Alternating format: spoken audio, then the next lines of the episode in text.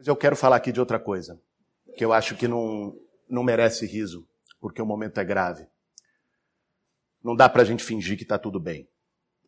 Nós estamos há meses fazendo uma campanha que está marcada pelo ódio.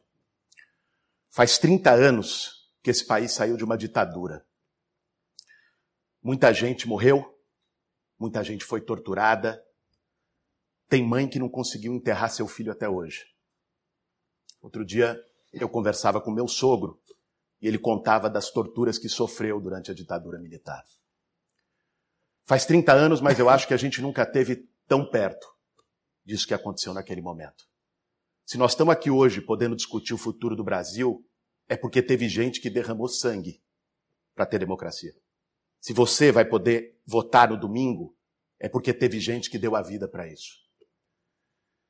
E olha, quando eu nasci, o Brasil estava numa ditadura. Eu não quero que as minhas filhas cresçam no país com uma ditadura. Sempre começa assim, com arma, com tudo se resolve na porrada, que a vida do ser humano não vale nada. Eu acho que nós temos que dar um grito nesse momento, botar a bola no chão e dizer ditadura nunca mais.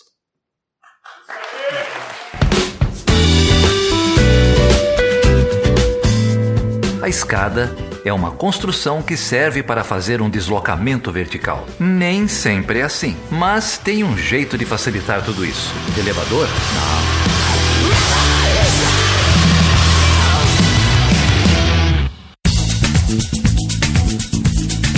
Seja bem-vindo e seja bem-vinda a mais uma edição do Chutando a Escada. O meu nome é Felipe Mendonça. E eu sou Geraldo Zaran. Como assim, Geraldo? Um programa cheio em plena sexta-feira?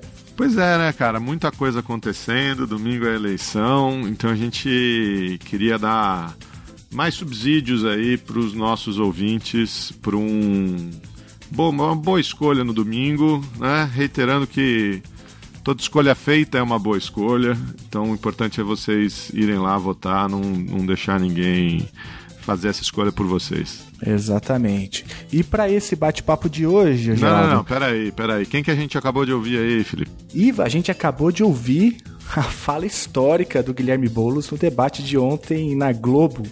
Rapaz, essa hora eu vou confessar para você que arrepiou o pelinho do braço, viu? Independentemente aí do, do resultado da eleição, o Boulos é fez uma reflexão aí que acho que todo mundo devia levar para o coração, né? É, o que, que é a democracia, como que a gente chegou até aqui, é, não tomar de graça é, esse sistema que a gente tem e não, não dá por barato essa, essa sociedade que a gente vive, né? É, exatamente, exatamente. Foi uma fala bem, bem importante mesmo. Gostei muito. Considerando ainda mais essa conjuntura, né? É, eu acho que foi uma fala muito oportuna e necessária eu acho que o Boulos deixaria o Plínio bastante contente com essa fala. é isso aí, mas agora sim, agora a gente pode apresentar aí o programa. Diga lá. Olha só, hoje a gente recebe aqui um professor que é, enfim, um dos principais nomes hoje da filosofia brasileira, da política brasileira, um grande pensador, o professor Mangabeira Unger. Olha que honra, Geraldo. Roberto Mangabeira Unger. E a gente tem que explicar aqui para os ouvintes, né, que a gente fez um programa umas semanas atrás com a Camila Maia para falar da política externa do PSOL. E a gente queria aí pegar todos os, os programas aí, falar da política externa de todo mundo da, da centro-esquerda, pelo menos, né? É, a gente fez esse convite para o pessoal do PDT, fez esse convite para o pro professor Mangabeira Unger, mas ele deu uma volta na gente, disse que não ia querer disse que não queria falar sobre política externa, não tinha se posicionado ainda, e, na verdade, é, a posição dele é, é, bastante coerente, né? Dizendo que para fazer uma, uma reflexão, que ele queria fazer uma reflexão ampla sobre a política externa brasileira é, e que fará isso depois das eleições, a hora que, o, que os ânimos baixarem. O professor Mangabeira Unger, ele é professor da Universidade de Harvard e ele foi é, o comandante da Secretaria de Assuntos Estratégicos, que foi extinta e agora volta novamente. E também ele tem uma vinculação com o PDT, inclusive ele já escreveu um livro com o Ciro Gomes. O livro chama-se O Próximo Passo. Tudo bem. Então a gente foi bater um papo com ele sobre o que, Felipe? Foi sobre o último livro dele, Economia do Conhecimento. É um livro que foi publicado pela editora Autonomia Literária. É isso aí, a gente quer agradecer já o, o Kim Dória, da Boitempo, uh, um novo grande amigo do Kim levantou essa bola aí para a gente falar com o pessoal do PDT e agradecer também aqui o Cauê Amene, da Autonomia Literária. O Cauê também, é, esse aí já é um amigo mais. De, é amigo de longa data. Ele foi seu, seu companheiro de turma, seu aluno? O que, que foi? Não, não precisa falar mal do menino assim, né? Não, é. não, não cara, eu só quero saber, velho. Cauê foi aluno lá da PUC, se formou em, em, Ciências Sociais lá na PUC, tem esse projeto muito bacana que é a Autonomia Literária, uhum. é, uma editora nova que dá voz aí a autores é, independentes, eles têm feito muitos eventos, tem feito uma reflexão interessante sobre é, o mercado editorial brasileiro, né? Vocês devem ter acompanhado aí essa crise no mercado editorial brasileiro, a maneira como é, as, as, os, as grandes livrarias não repassam é, os ganhos para os para as editoras independentes, enfim, tem trabalhado aí, é um, é um, projeto editorial e ativista ao mesmo tempo, né? Olha só, o trabalho da autonomia literária, Geraldo, de fato é muito bom. Além da economia do conhecimento, que a gente vai conversar hoje nesse programa, eles têm lá outro livro do professor Roberto Mangabeira Unger, é, que é o Depois do Colonialismo Mental. É, e, enfim, também o professor cita nesse episódio. Mas tem muita coisa boa aqui, bastante coisa sobre austeridade. Tem um livro aqui chamado A Era do Capital Improdutivo, do Ladislau Dobor. Enfim, muita coisa boa vale muito a pena consultar o catálogo da Autonomia Literária. E vale mais a pena ainda porque o Cauê e o pessoal da Autonomia Literária deram um cupom de desconto para os ouvintes do Chutando a Escada. Então basta vocês entrarem lá no, no site, o link vai estar tá aí no post escolher o que vocês é, quiserem comprar e na hora de é, fazer na hora de fazer o pagamento entrar com o cupom chutando a escada, né? Hashtag chutando uhum. a escada. É, vocês têm aí 20% de desconto até o fim de outubro em qualquer produto, qualquer livro aí do site da Autonomia Literária. Tem muita coisa boa. A origem do Estado Islâmico, o fracasso da guerra ao terror e a ascensão jihadista, a Revolução Ignorada, a é, liberação da mulher, democracia, direito e pluralismo radical no Oriente Médio, enfim, muita coisa boa. Olha só, vou, eu mesmo vou usar esse cupom de desconto aí. É isso aí. Incluindo o livro A Economia do Conhecimento, do professor Roberto Mangabeira Unger. Vocês vão ouvir esse papo delicioso agora é, e podem, podem adquirir lá também. E aproveitando aí as apresentações, eu quero citar também um artigo que ele publicou essa semana na Folha, chamado O Debate que Faltou na Eleição. Eu acho que esse artigo é, faz uma dobradinha importante com o que a gente vai ouvir agora. Eu vou deixar aí no post o link pro artigo. E aí, Felipe, falando em cupom de desconto, então a gente tem uma promessa para pagar aqui, né? Tem algumas, né? Algumas, mas uma delas é mais urgente. A gente tem o nosso grupo de apoiadores lá no PicPay, o picpay.me barra chutando a escada. Você pode entrar lá e, e, colaborar com a manutenção desse podcast, com a existência desse projeto.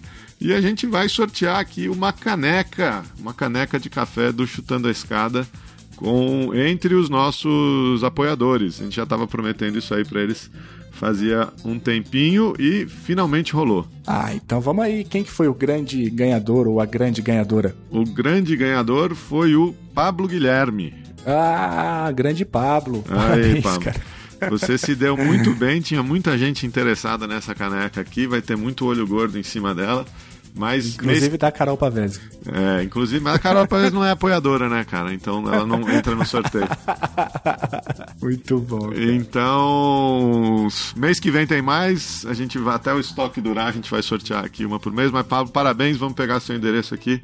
Logo mais você vai receber uma canequinha do Chutando a Escada. Beleza, e nós estamos no Twitter, no arroba Chutando a Escada, no Facebook, que é o Chutando a Escada, no Telegram, que é o t.me barra Chutando a Escada. Inclusive, eu mando aqui um abraço pro Luiz Cavalcante, para o Douglas Rosa, Deixa um abraço também para Anne Marie, nossa grande Anne, tá sempre aí ativa, e para tantos outros que estão aqui no nosso grupo. Ô Geraldo, pode um jabazinho rapidinho? Acho que não, cara, que tá estourado o tempo, mas faz aí mesmo assim, vai. Ai, olha só, eu tive lá no podcast Entre Fraldas, a gente analisou as propostas dos presidenciáveis para a área da educação. Então, quem tiver interesse nesse tema e tiver dúvidas aí, esse é mais um subsídio para te ajudar a decidir o seu voto. Isso aí não é jabá, isso aí é serviço de utilidade pública. Antes, antes da eleição, vamos lá. É isso aí. Então, com vocês, o professor Roberto Mangabeira Unger.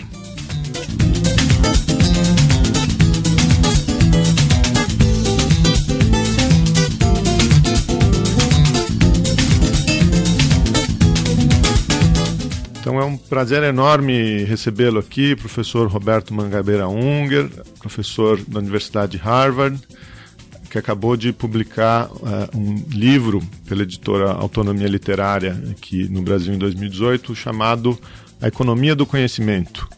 E a gente vai conversar uh, um pouquinho sobre esses novos dilemas, novos paradigmas da, da economia uh, e as implicações para o Brasil. Professor, muito prazer, obrigado por é, aceitar essa conversa aqui conosco. Obrigado pela oportunidade. O, livro do senhor é, traz muitas ideias, né, muitas reflexões, é quase um livro de filosofia econômica, mais que um livro de, de, de, de economia política propriamente dito. O senhor poderia explicar para a gente um pouco como, de onde veio essa, essa reflexão, o que, que instigou o, o, o senhor a, a fazer essa reflexão nesse momento? Em cada época histórica, há uma prática de produção mais avançada.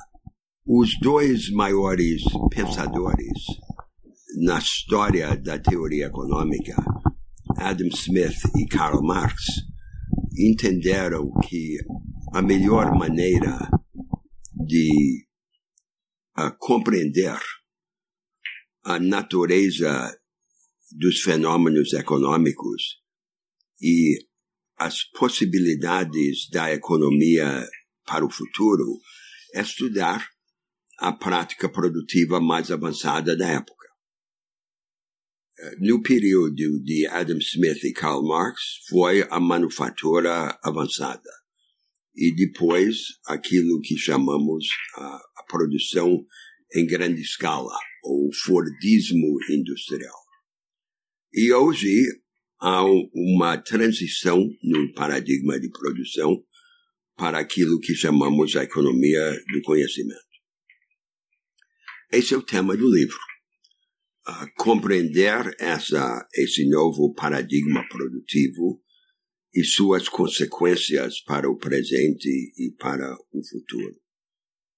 O foco do livro tema central que organiza as ideias é, é o confinamento da economia do conhecimento, seu confinamento a franjas, a vanguardas excludentes, vanguardas que excluem a grande maioria dos trabalhadores e das empresas.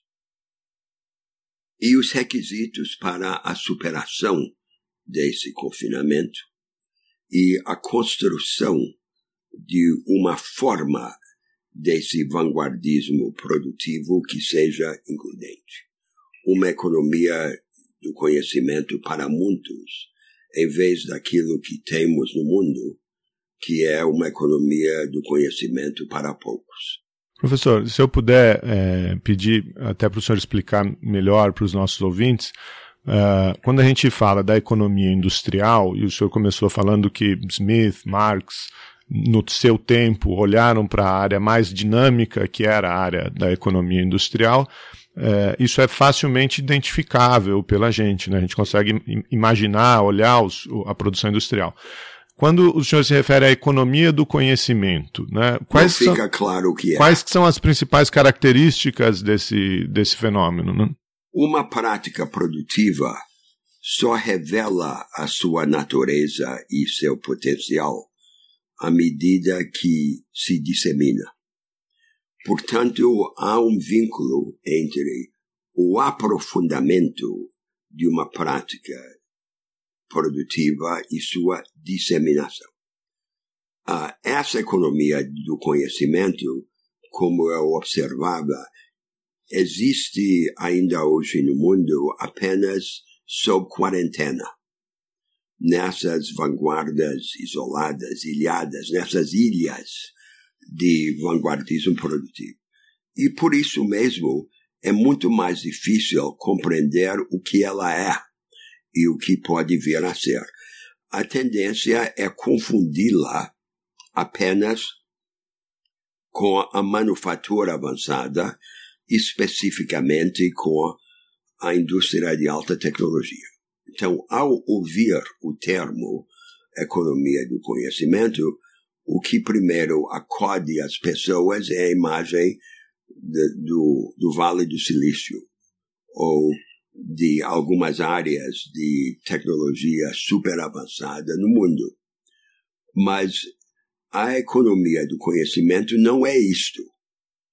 Ela é uma prática produtiva que já está em todas as grandes economias do mundo, presente em todas as partes da produção.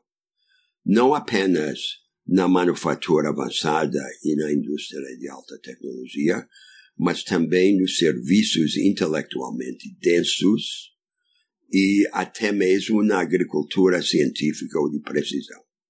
Ela é omnipresente, mas em cada parte da economia ela sempre aparece nessa forma de ser uma franja, de ser uma franja que permanece o apanágio de poucos, em vez de ser o terreno para muitos. Então, como compreendê-la? No plano mais superficial, é uma forma de produção baseada no acúmulo não apenas de capital, mas também de conhecimento e de tecnologia. No nível da organização produtiva e da divisão técnica do trabalho, da gestão, nós observamos nessa economia do conhecimento duas características definidoras.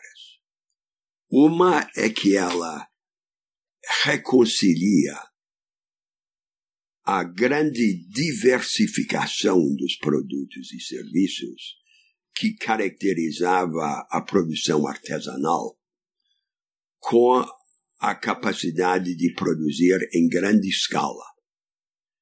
A prática produtiva avançada anterior, que era a chamada mass production, uh, o Fordismo industrial por alusão à linha de montagem de Henry Ford, era a produção em grande escala de bens e serviços padronizados, com maquinária e processos produtivos rígidos, mão de obra semi-especializada e relações de trabalho muito hierárquicas. É, era, tinha escala, mas não tinha diversificação. A produção artesanal tinha diversificação, mas não tinha escala.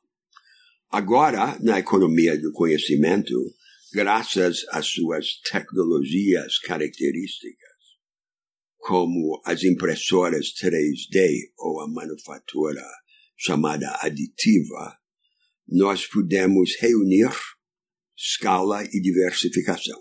A segunda característica técnica, ainda nesse nível da gestão ou da engenharia de produção ou da divisão técnica do trabalho é combinar a manutenção de coerência e rumo no processo produtivo com grande descentralização de iniciativa.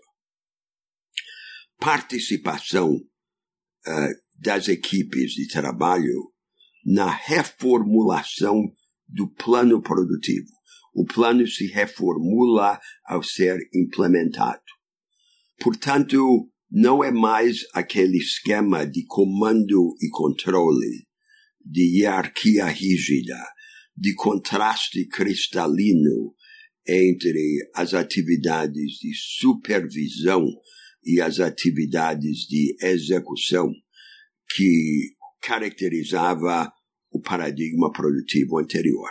Uma maneira simples de compreender o que significa isso é por analogia com o contraste entre duas formas de organização e operação militar. De um lado, há o batalhão tradicional de infantaria, com o seu esquema rígido de comando e controle, e de outro lado, há a força especial ou a guerrilha, em que cada guerreiro, cada soldado, se torna um revisor do plano de combate. A capacidade de adaptar. Se divide no e... campo, aproveitando de maneira oportunista as circunstâncias do teatro de operação, mas sem perder a coesão e a direção. Uh, este é o, uh, esta é a característica da economia de conhecimento nesse plano.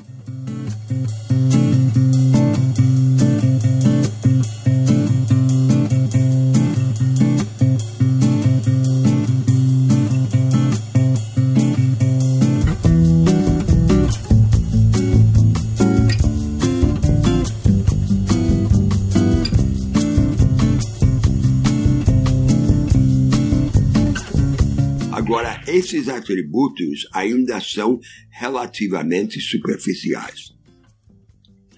Uh, o significado mais profundo da economia do conhecimento reside em três outras características.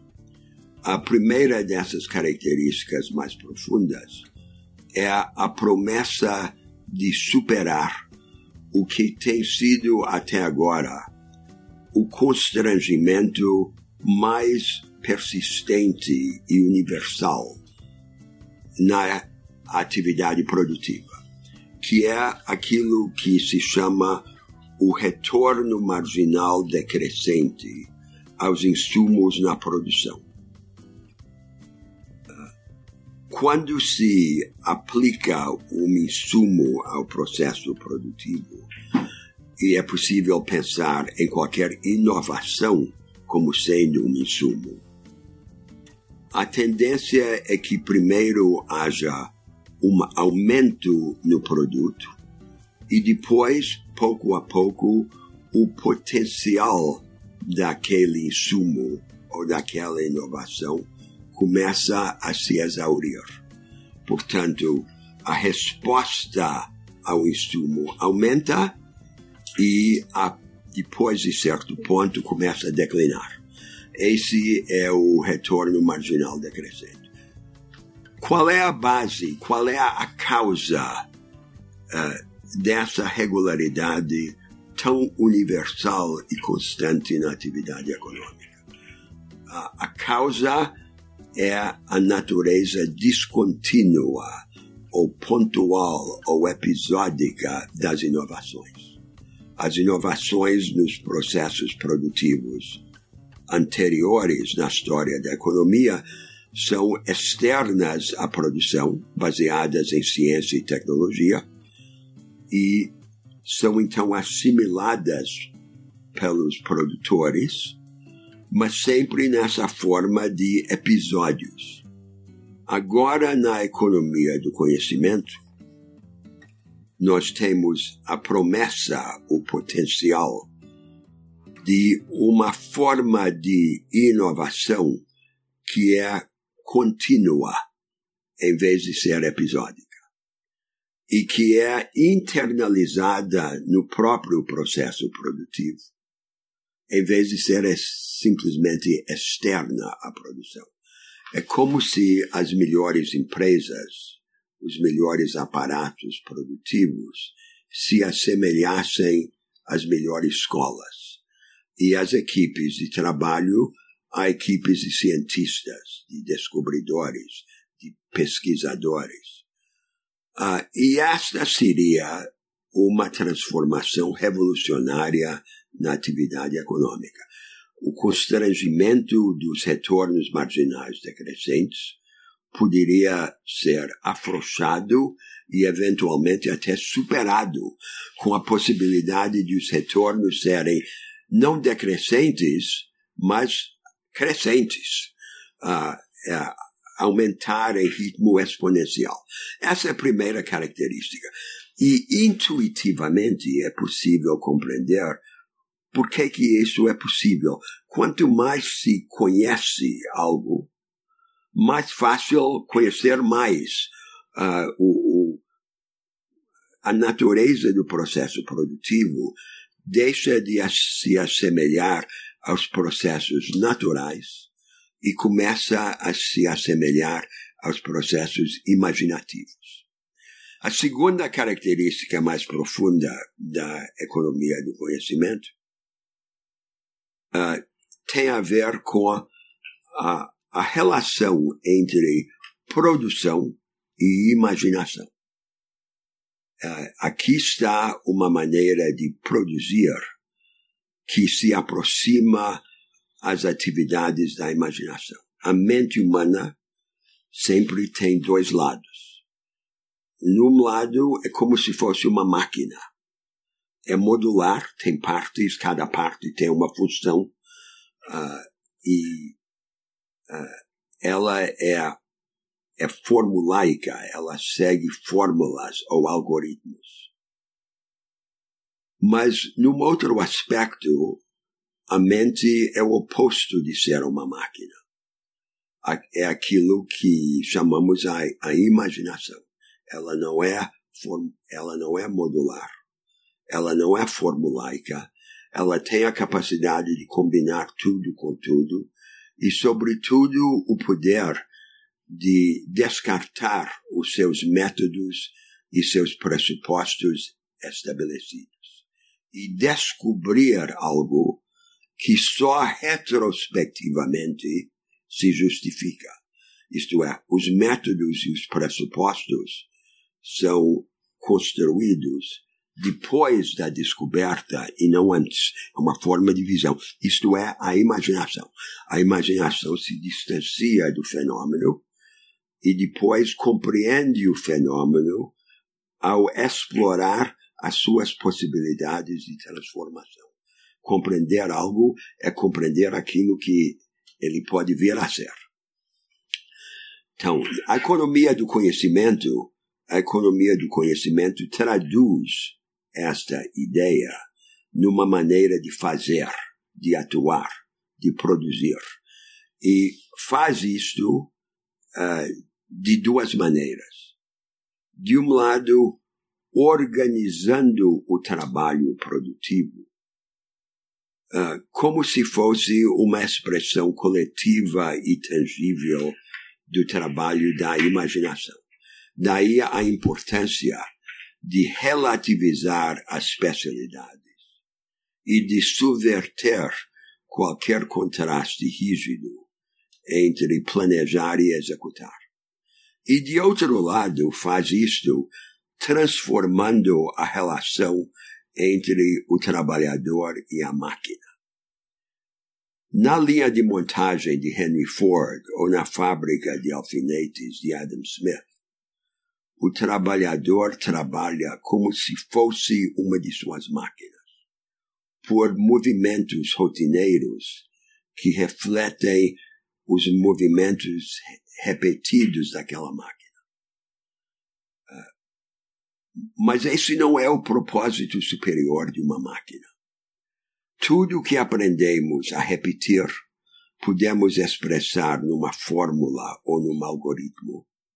E tudo que expressamos no algoritmo ou na fórmula encarnamos no aparato físico que é a máquina. A máquina é para fazer aquilo que já aprendemos a repetir, para que nós possamos, possamos reservar coisa. nosso recurso supremo, o tempo, para aquilo que ainda não é repetível. E aí a combinação da máquina e da antimáquina, que é o homem, vira incomparavelmente mais poderoso do que a máquina ou a antimáquina sozinhas. Esse é o campo, esse é o horizonte da economia do conhecimento e uma parte de seu potencial revolucionário. Aí vem a, a terceira característica mais profunda da economia do conhecimento, que é exigir ela uma revolução na cultura moral da produção. As formas anteriores da produção se baseiam na generalização de um nível baixo de confiança e reciprocidade entre os agentes produtivos. Se é, é por isso que há, por exemplo, comando e controle. Baixa confiança generalizada. É como a própria economia de mercado na sua forma tradicional. É uma espécie simplificada de cooperação entre agentes econômicos que seria impossível se não houvesse qualquer confiança, mas que seria desnecessária se houvesse confiança alta. Ah, aqui na, na economia do conhecimento, há uma elevação do grau de autonomia de decisória, de iniciativa, que é permitida e exigida de cada participante no processo produtivo. E, ao mesmo tempo, um aumento do grau de confiança recíproca. Eles precisam confiar uns nos outros, como o guerrilheiro, o integrante de força especial no campo, precisa confiar uh, nos seus companheiros de guerra. Uh, elevação por acúmulo do capital social por mistura da concorrência com a cooperação, uma mudança na natureza moral da produção. Ah, agora, tudo isso, essas três características mais profundas que eu descrevi, afrouxamento da lei dos retornos marginais decrescentes, proximidade da produção com a imaginação e a revolução na cultura moral da produção exigindo mais autonomia e mais confiança, tudo isso só se manifesta de forma acanhada e fragmentária nas formas existentes da economia do conhecimento, porque elas são essas formas ilhadas, essas franjas que, por serem confinadas, não revelam a de maneira abrangente e radical a promessa, o potencial dessa nova prática produtiva.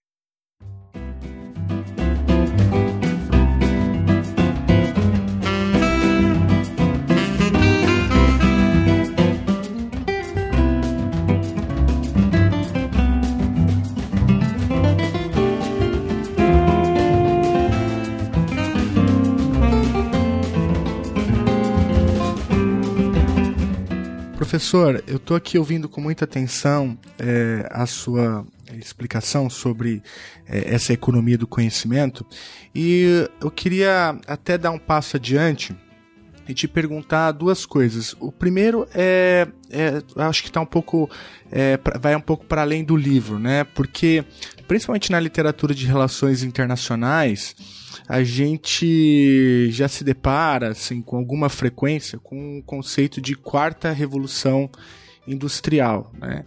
E, bem ou mal, é, esse conceito, embora ele ainda seja problemático, ele está dialogando com alguns desses é, elementos que o senhor acaba de trazer quando se refere a economia do conhecimento. Então a primeira pergunta é essa, né? Até que ponto essa literatura nos ajuda a entender é, esse fenômeno que o senhor acaba de descrever? E o seg a segunda pergunta tem a ver com o impacto da economia do conhecimento no, no trabalho, né? Ou no, no emprego, né? É, alguns autores já mencionam é, a ideia da precarização do emprego, até mesmo o teu livro né, tem um capítulo sobre isso, o emprego precário. É, alguns outros autores já falam é, sobre a superexploração do trabalho. Enfim, é, quais são as sequelas que isso deixa para, para o emprego. E se me permite é, a oportunidade, né, o senhor fala também, é, além dessa, o senhor chama no livro de, do confinamento vanguard, das vanguardas excludentes, o livro também tem a preocupação é, de mostrar o caminhos para a superação, para uma superação includente, não é? É, e quais seriam esses caminhos na leitura do, do senhor? Bem, vamos por partes. Só por sermos vanguardistas, não podemos deixar de ser cartesianos. Ah, então, primeiro, ah, o surgimento dessa prática produtiva é acompanhado por uma mudança de largo alcance na divisão mundial do trabalho. A premissa da teoria clássica do comércio mundial e da divisão mundial do trabalho é que comércio se organizava na base de uma troca entre economias intensivas em capital, inclusive intensivas em tecnologia, e economias intensivas em trabalho. De um lado, a, as economias com produção de vanguarda, que naquela época era a, a produção industrial padronizada, e de outro lado, economias na produção primária, dependente do trabalho e dos recursos naturais. Ah, isto mudou com o surgimento da economia do conhecimento. Agora nós temos em grandes economias do mundo, como a China e a Índia, não apenas como os Estados Unidos, a Alemanha e o Japão, essa parte de vanguarda do aparato produtivo a, a economia do conhecimento não existe apenas nas economias centrais.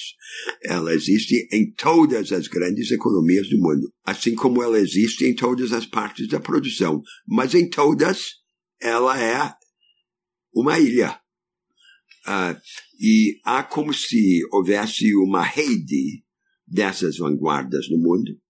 Elas trocam entre si não só recursos e tecnologias, mas práticas, ideias e pessoas. E, de alguma forma, se a economia mundial tem um comando, o comando é, é este, é esta rede. Muito mais importante do que as tão decantadas finanças mundiais, que em comparação com essa vanguarda são um sideshow, algo secundário. Agora, segundo, Uh, o vocabulário a que você se refere, de indústria 4.0, é parte da mensagem e da cultura eufórica e salvacionista da elite cosmopolita. Há uma onda, uh, aliás, muito semelhante ao marxismo. Um, uh, é como se fosse uma caricatura da atitude marxista. A atitude marxista e hegeliana é há uma dialética profunda na história, na sequência dos, dos modos de produção. Vamos cavalgá-la. Não precisamos ter um projeto, porque a história tem um projeto para nós. Uh, a, a, a, agora, esta elite, então, tem a ideia de que uh, há esta onda progressiva no mundo uh, e ela vai trazer luz para toda a humanidade. Mas ela não traz luz. Uh, e ela uh, automaticamente não progride na direção em que nós queremos. Uh, faço um comentário mais geral. Uh, as inovações de prática e de tecnologia que aparecem no mundo são costumeiramente assimiladas na forma em que menos perturbam os interesses e as ideias dominantes. Essa forma é o que se poderia alcunhar a linha de menor resistência. Uh, e Uh, se há algo que tende a ocorrer na história, é o triunfo da linha de menor resistência. a forma confinada da economia de conhecimento é um exemplo típico da linha de menor resistência. A, a, o, o potencial dessa prática produtiva é reduzido para minimizar a perturbação dos interesses e das ideias dominantes. Daí o confinamento. Então, há, há essa transformação, mas em vez de se disseminar, ocorre o oposto. Ocorre a insularidade.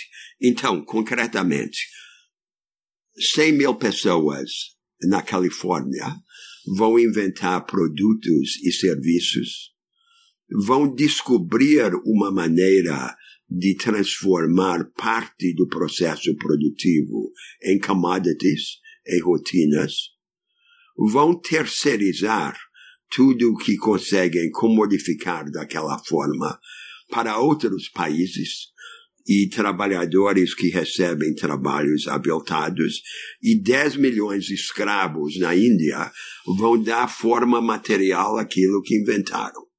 Uh, isto é o oposto do salvacionismo e esta é a realidade.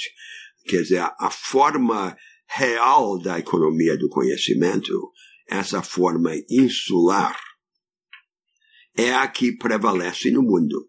E ela é o exemplo daquilo que eu chamei a linha de menor resistência. Não temos razão para a euforia.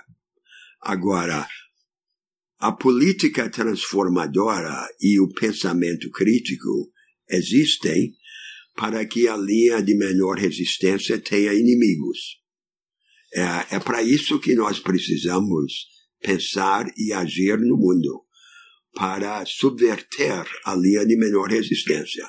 E, portanto, é, não é um convite para aderir à onda no mundo como que a turma de Davos é uma convocação para a guerra, uh, para a guerra espiritual, a guerra de ideias, uh, o conflito de políticas.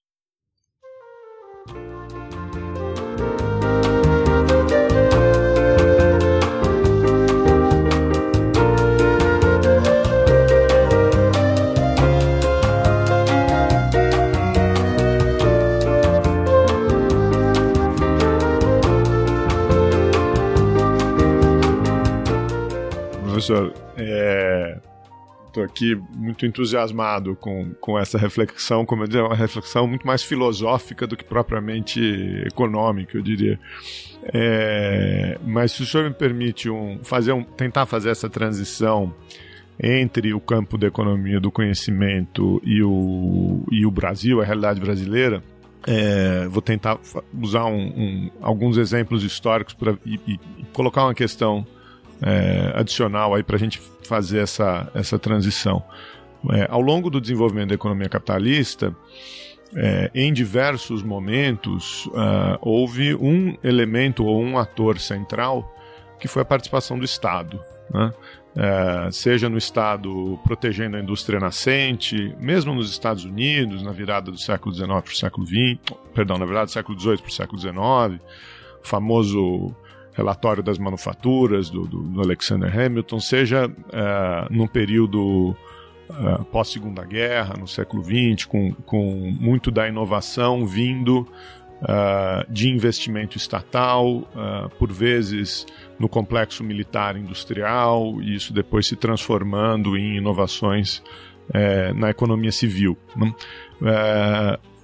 como que funciona essa relação do Estado com a economia do, do conhecimento. O Estado ainda é um, um, elemento ou um ator central na difusão uh, dessas novas práticas ou, ou, no estímulo dessas novas práticas ou, ou não? O senhor vê um papel secundário para o Estado? Claro. Então, uh, a superação do confinamento da economia do conhecimento e a construção de uma economia de conhecimento para muitos, de um vanguardismo produtivo includente, não é algo que vai ocorrer espontaneamente. É um projeto, é um projeto da humanidade e exige uma transformação radical uh, de muitos aspectos da vida social. da organização do ensino e de sua natureza, da organização da sociedade da cultura e do arcabouço institucional envolvendo a reconstrução da economia de mercado e do Estado. Vamos chegar lá. Mas, para chegar lá, é preciso compreender o novo dilema do desenvolvimento no mundo. O centro do novo debate mundial a respeito do desenvolvimento. Nós no Brasil ainda não compreendemos e precisamos compreender. A mensagem da teoria clássica do desenvolvimento na segunda metade do século XX é que há uma, um atalho ao crescimento econômico. Resumido a uma palavra, o atalho é a industrialização. Os teóricos do desenvolvimento prestavam homenagem aos chamados fundamentos, à educação e às instituições. Mas o foco deles estava neste atalho. Tire recursos e trabalhadores dos setores menos produtivos para os mais produtivos. O que na prática significava tire da agricultura e coloque na indústria. Por várias razões, este atalho está deixando de funcionar em todo o mundo. A indústria convencional não é mais garantidora do crescimento econômico, da convergência com o padrão dos países mais ricos. Não é mais a vanguarda. Ela existe ainda no mundo ou como resíduo da prática produtiva avançada anterior ou como sócia menor da nova vanguarda. A nova vanguarda cada vez mais produz melhor e mais barato o que a vanguarda anterior produzia e a vanguarda anterior sobrevive apenas a custo de um grande constrangimento no retorno ao trabalho e na receita tributária. Então vão procurar os países com salário mais barato e com carga tributária mais baixa. Não funciona mais. Não há como, então, temos, debatemos agora no Brasil uh, o imperativo da reindustrialização do país. O Brasil é um dos muitos países que se desindustrializou no mundo. Mas ao debater a reindustrialização, temos que perguntar para qual indústria? É a volta da indústria anterior, de meados do século passado, quer dizer que o Brasil todo tem de virar a São Paulo de meados do século passado para depois virar outra coisa e penar no purgatório do Fordismo industrial tardio? Não. Uh, é uma ideia absurda, insensata. Mas qual é a alternativa? Alternativa seria uma forma includente da nova vanguarda, que é a economia do conhecimento, essa cujas características mais profundas e frustradas eu acabo de esboçar. Mas essa alternativa não existe. Não existe nem nas economias mais ricas do mundo, com as populações mais educadas. Como é que pode existir no país como o Brasil, em que nos faltam mais ainda os recursos uh, fundamentais, uh, institucionais, tecnológicos, uh, humanos para essa tarefa. Aí é que está o dilema. O dilema é este.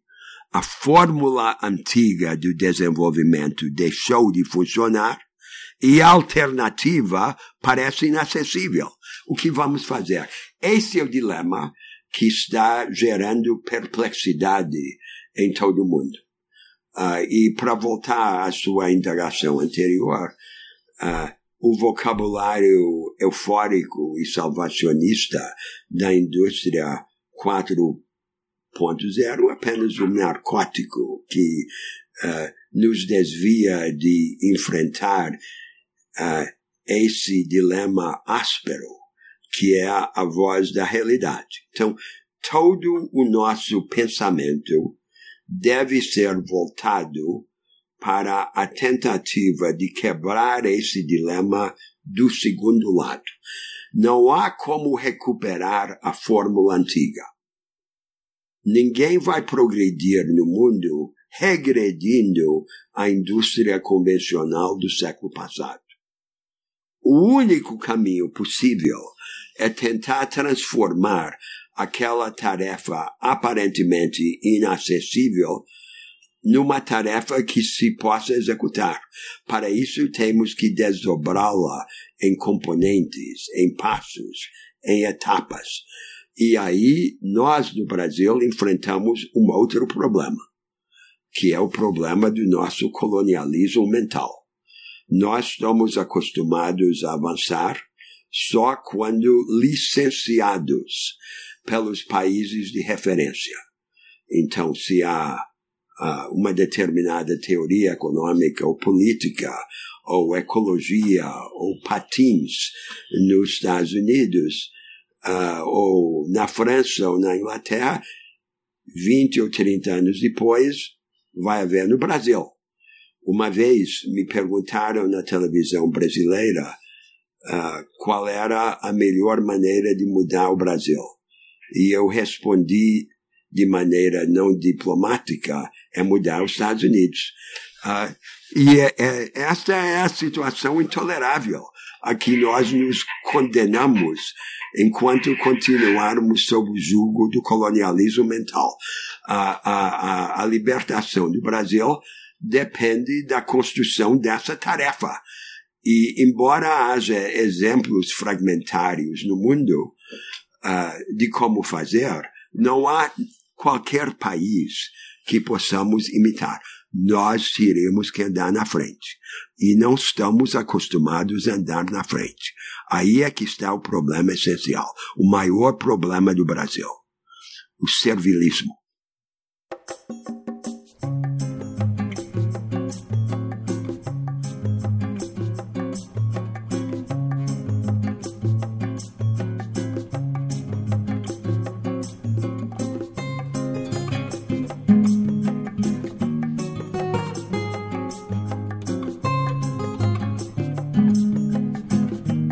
Professor, aproveitando esse gancho é, que o senhor acaba de trazer sobre o colonialismo mental, é, eu li uma entrevista do senhor na, no ano passado, na revista Época, e ela, enfim, trazia com letras garrafais é, uma, a seguinte, o seguinte título: Estamos numa revolução subjetiva. E ali ela traz, repercute, né, uma, uma pesquisa que foi feita lá na Fundação Perseu Abramo e, e te pergunta, te questiona sobre é, um novo segmento social é, de batalhadores emergentes no Brasil, né? É, e o, o senhor vem trazendo elementos bem interessantes é, nessa, nessa entrevista, mas eu queria é, é, te perguntar, então, nessa conjuntura, né, que de 2017 para 2018 muita coisa mudou, né? Lá, lá, atrás, lá em 2017, o senhor mesmo mencionava nessa entrevista que esses emergentes batalhadores, eles não tinham uma identificação política muito clara, e isso, inclusive, era um problema, e até o senhor colocava como uma oportunidade política para a esquerda que não deveria, é, enfim, é, rotular esse esses emergentes é, de modo a excluí-lo do, da, enfim, dos debates políticos. É, a pergunta é essa, né?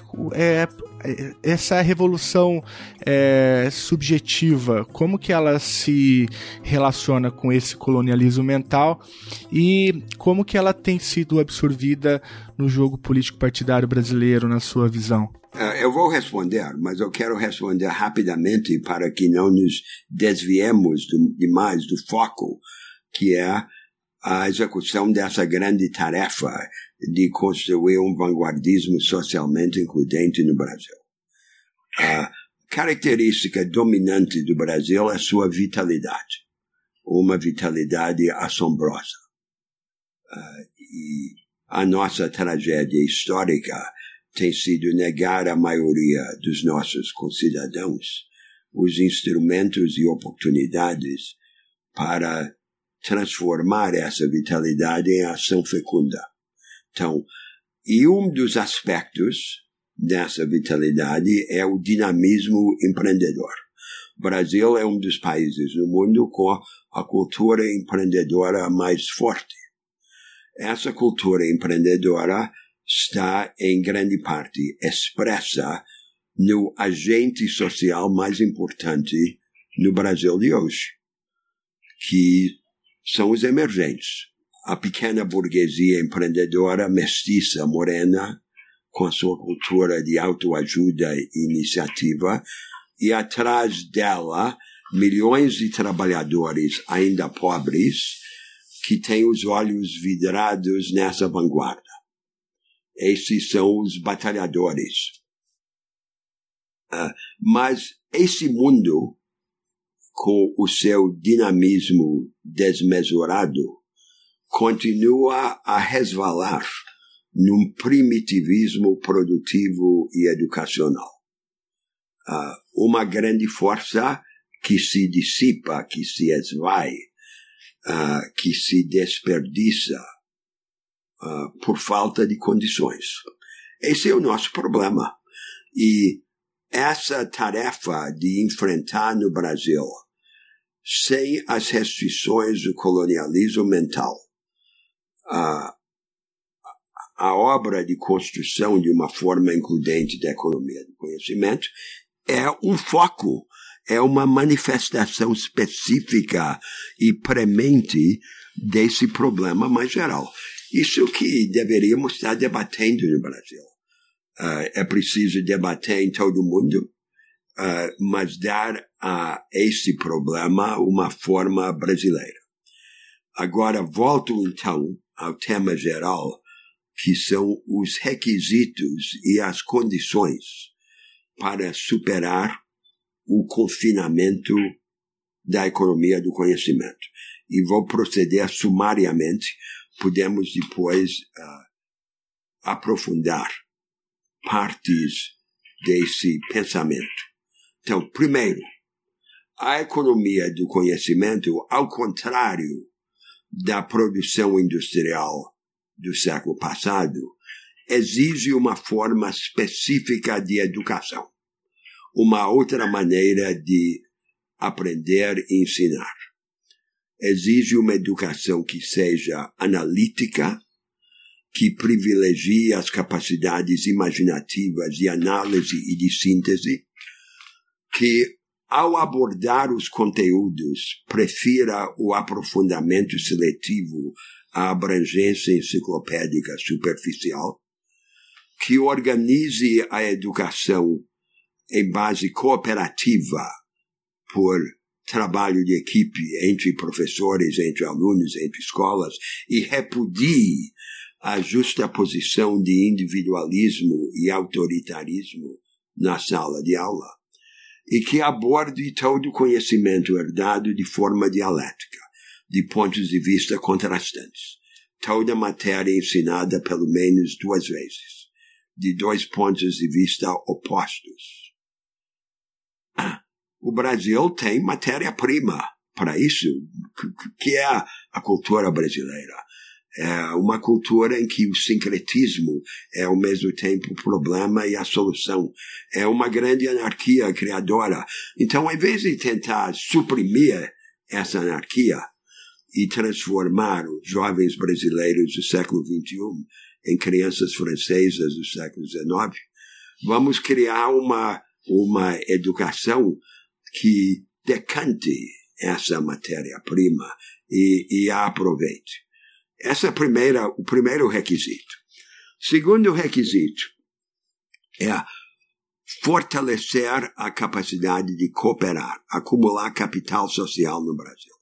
A economia do conhecimento exige, como eu dizia, uma elevação da, da confiança recíproca e da autonomia decisória. Como se faz isso? não é um destino cego, não é uma, um fator uh, invariável.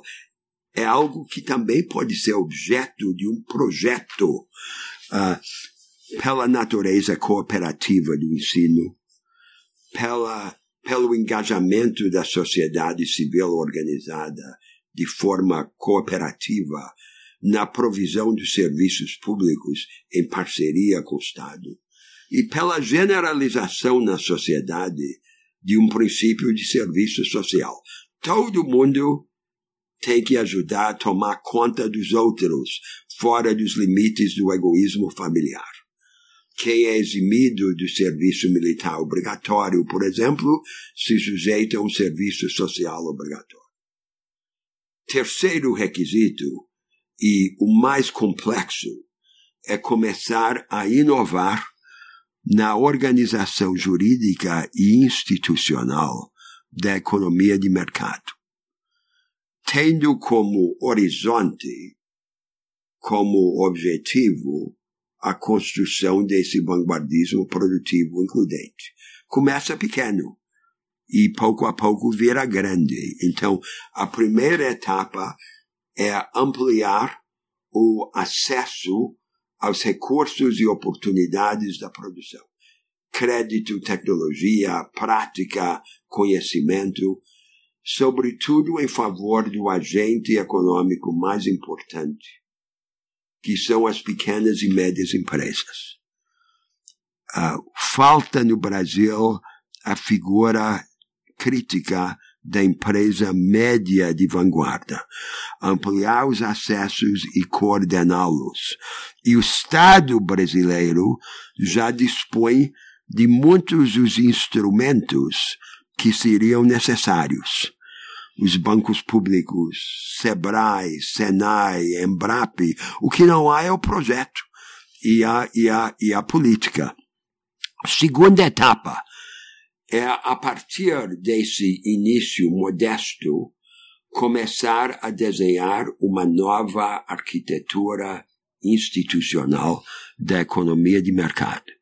No eixo vertical, entre o, o, os governos e as empresas, uma forma de coordenação estratégica, de parceria, que seja descentralizada, pluralista, participativa e experimental, e que tenha por objetivo esse aprofundamento e essa generalização da economia do conhecimento.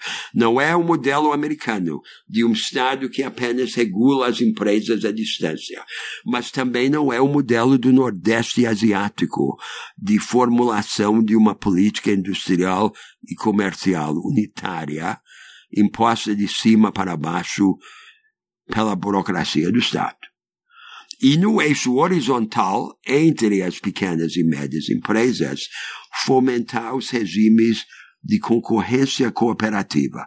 Elas competem umas contra as outras, mas ao mesmo tempo fazem mutirão de recursos para ganhar economias de escala. É assim que funciona a economia avançada em, em regiões como o sudoeste da Alemanha, a parte norte central da Itália ou a Catalônia, em redes de pequenas e médias empresas avançadas.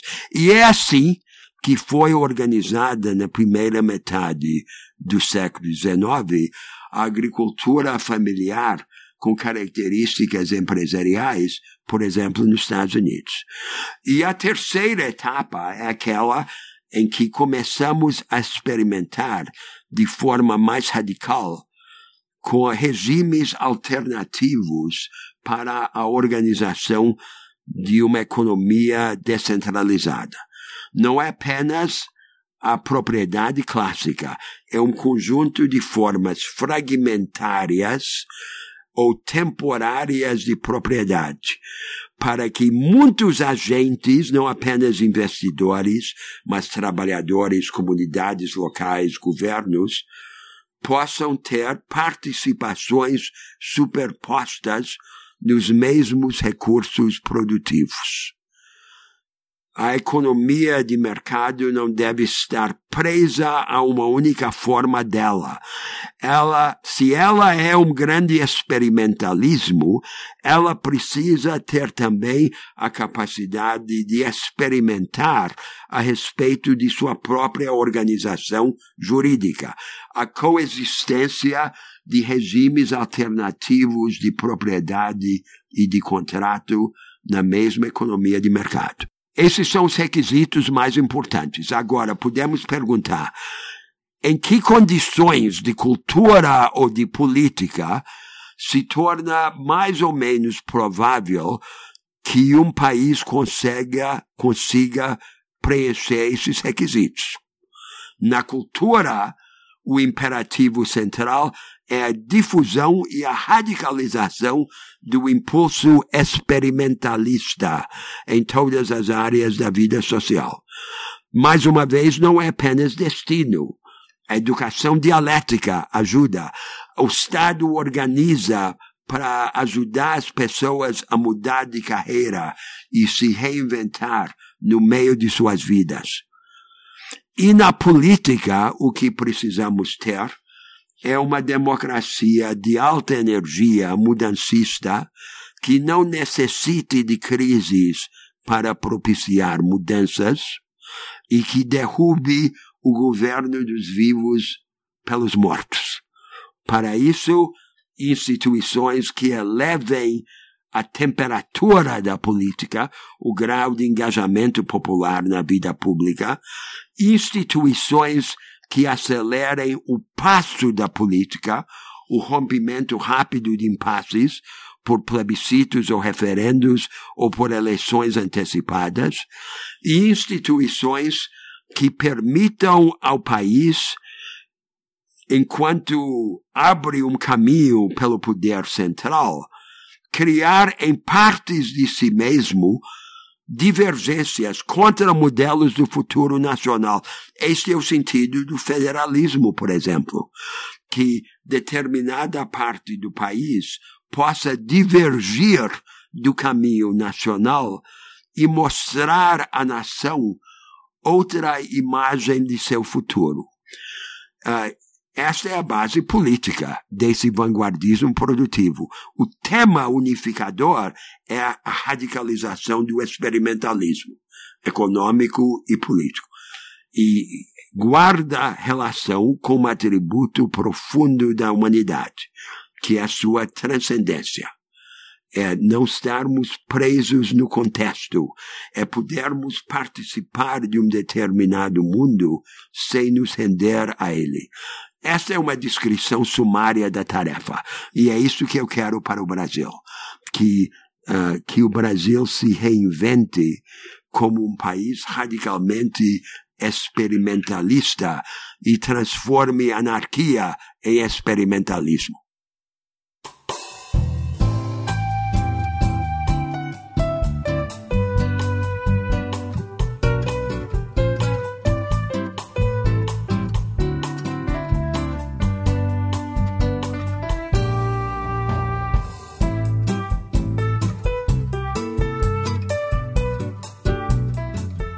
Professor. Talvez a, a, sua fala seja a melhor definição de vanguarda que eu, que eu já tenha visto, né? O, o envolvimento, o, o, o, comprometimento com, com o projeto. Mas eu queria fazer uma pergunta até um, um pouco mais pessoal. É, e o senhor participou uh, do governo na Secretaria de Assuntos Estratégicos, Sim. Né? Acho que uma secretaria que foi criada um pouco para pensar o, o, o futuro Sim. do país. E... Eu fui o primeiro e o último ocupante dessa pasta.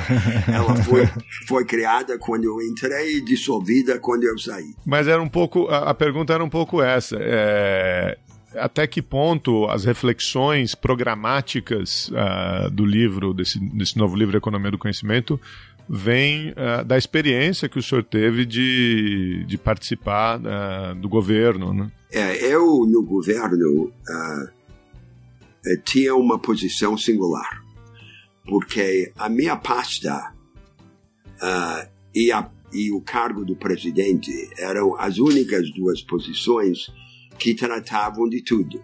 só que ele tinha todo o poder e eu tinha poder nenhum. E recurso nenhum. A jurisdição era semelhante, mas o poder era oposto.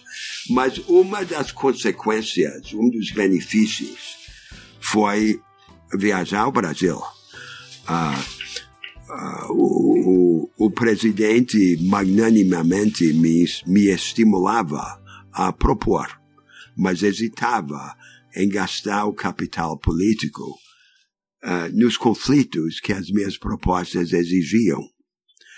E eu então tinha que me conduzir não apenas como funcionário do governo, mas como agitador.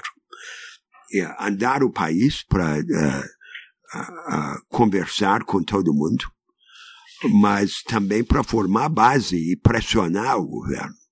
Eu andei o Brasil todo todos os estados, o interior de todos os estados, o interior do interior.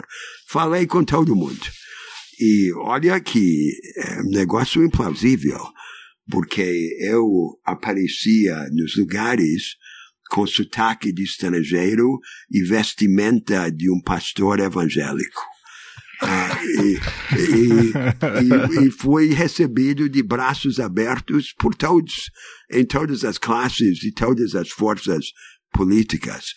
Ah, eu me lembro uma vez que no gabinete, na antessala do presidente, o então ministro das Relações Institucionais me disse: o Congresso está entusiasmado com seu trabalho, sobretudo a oposição. esse, esse, era, esse era o ambiente, mas o que eu descobri é que uh, o Brasil é um país com uma disponibilidade incomparável. Uh, nós estamos no quarto escuro, as luzes estão apagadas, o povo brasileiro está naquela situação que meu amigo e aliado Leonel Brizola descrevia costeando o alambrado. O gado andando em volta da cerca, procurando ver onde tem um furo para sair. É, esta é a situação. Mas o, o, o país está em expectativa. O Brasil profundo permanece íntegro, uh, explodindo de vitalidade, de ambição, de inquietude e disponível a mensagens. Esse é o Brasil real, uh, que uh, não devemos perder de vista nessa hora de desalento, de desencanto, de desilusão. Nós precisamos passar pela desilusão da desilusão. E a maneira de fazê-lo é ter projeto. Uh, e este é o projeto. Uh, nós, no último período histórico no Brasil, organizamos uma espécie de nacional consumismo. Uh, os governos do PT abordaram os brasileiros como beneficiários a cooptar, em vez de abordá-los abordá-los como agentes a equipar. Todo mundo foi cooptado os trabalhadores receberam o dinheiro dos programas sociais, os pobres, as corporações, os direitos adquiridos, os grandes empresários, o crédito subsidiado dos bancos públicos e o, os favores tributários e os rentistas os juros astronômicos. Todo mundo foi cooptado e o Brasil afundou. Ah, agora nós precisamos de uma virada para um projeto que democratize a economia brasileira do lado da produção, da oferta, da educação. Uma estratégia de desenvolvimento baseada na democratização de oportunidades e de capacitações.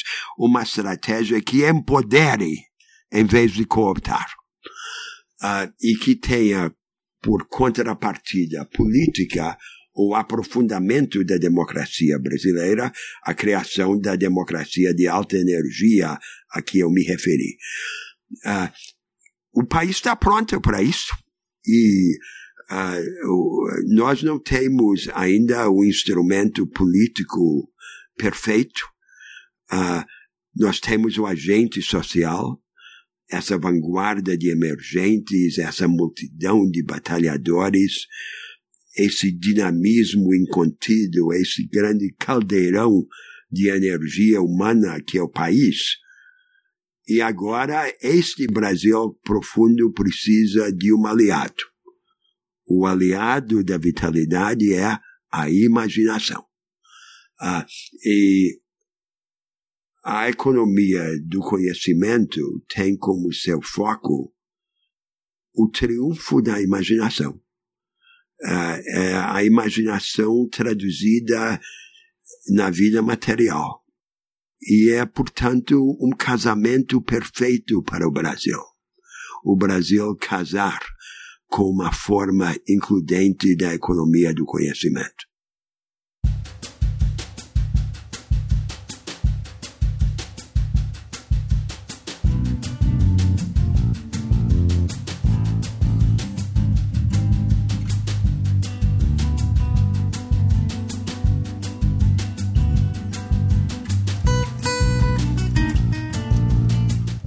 Faz uma, uma, uma, uma brincadeira aqui com o nome do programa, professor, é, que é Chutando a Escada, né? O senhor conhece o, a, a, ideia do, do Rajun Chang, é, mas a gente faz uma brincadeira, pergunta sempre para os nossos convidados se eles querem chutar a escada de alguém, se eles querem chutar, chutar alguém, alguém para longe. Não, eu quero, eu quero mais escadas. Mais escadas. É, exatamente. Multiplicar as escadas. E para mais gente subindo de diferentes formas. E uh, é isso que nós queremos no Brasil. Que, o que, que é o Brasil? O Brasil quer ver a pujança casada com a ternura. É isso que quer o coração brasileiro. Tá ótimo. Tá ótimo. A gente agradece Muito enormemente, bom. professor Roberto. É, foi foi uma, uma conversa fascinante. Acho que tem muito, muito mais a ser explorado ainda, mas como o senhor bem disse, melhor o incompleto do que o incompleto. Melhor deixar a imaginação trabalhando e os projetos trabalhando. Muito, muito obrigado por essa, por essa visão e é, que, tomara continuamos conversando sobre esses e, e outros temas. Obrigado.